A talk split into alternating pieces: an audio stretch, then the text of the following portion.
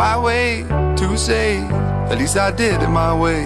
Lie way too faced, but in my heart I understand. I made my move, and it was all about you. Now I feel so far removed. You were the one thing in my way. You were the one thing in my way. You were the one thing in my way.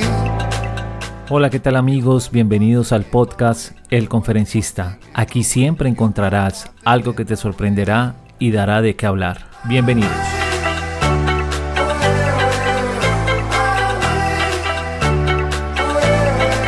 Waze es una aplicación que permite a sus usuarios alrededor del mundo obtener información en tiempo real de tráfico a través de la navegación asistida por GPS desarrollada por Waze.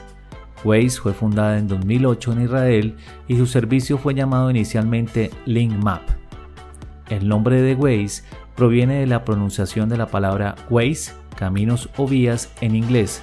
Al pronunciarlo, suena similar. Los usuarios de Waze son denominados Wazers, y a diferencia de los software de navegación asistida por GPS tradicionales, este es mantenido por los usuarios, más de 70 millones alrededor del mundo, y aprende de las rutas recorridas por ellos para proveer información de enrutamiento y actualizaciones de tráfico en tiempo real. La aplicación móvil de Waze se encuentra disponible de manera gratuita para los sistemas operativos Android y iOS.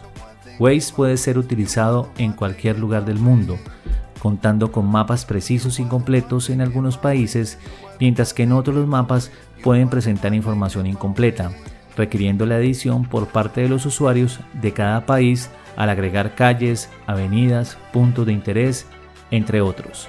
Sobre esto, existe la preocupación de que la aplicación puede ser utilizada para vigilar los movimientos de algunas personas por otras. Algunos defensores de la seguridad vial han especulado sobre la posibilidad de que los usuarios sean tantos que podría provocar un volumen tal de iconos y notificaciones que distraerían al conductor y aumentaría así el riesgo de un accidente.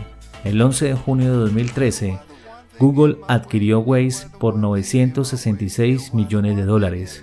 También Facebook había mantenido conversaciones para adquirir Waze en mil millones de dólares, sin embargo, las dos partes no pudieron llegar a un acuerdo sobre las operaciones de reubicación de la compañía.